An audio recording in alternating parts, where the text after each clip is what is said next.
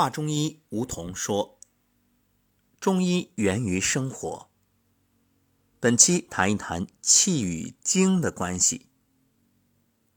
说到人参三宝，大家会脱口而出“精气神”，可见对于健康来说，这气和精多么重要，占了三分之二的比例。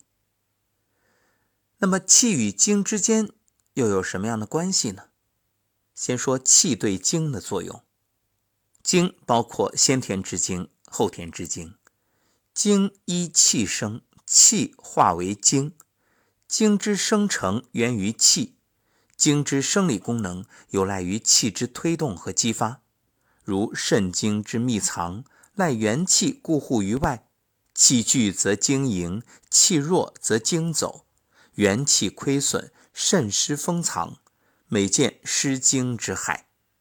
精乃气之子，精之与气本自互生，精气充足，则神自旺。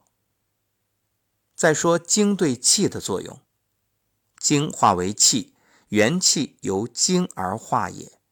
精藏于肾，肾精充盛，肾乃能泄，不断的供给五脏六腑。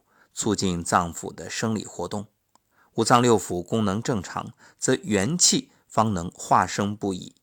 精盈则气盛，精少则气衰，故元精失，则元气不生，元阳不充。所以失精者，每见少气不足以患，动辄气喘、肢倦神疲、懒于语言等气虚之症。好，下一讲呢？将会谈一谈气与津液的关系。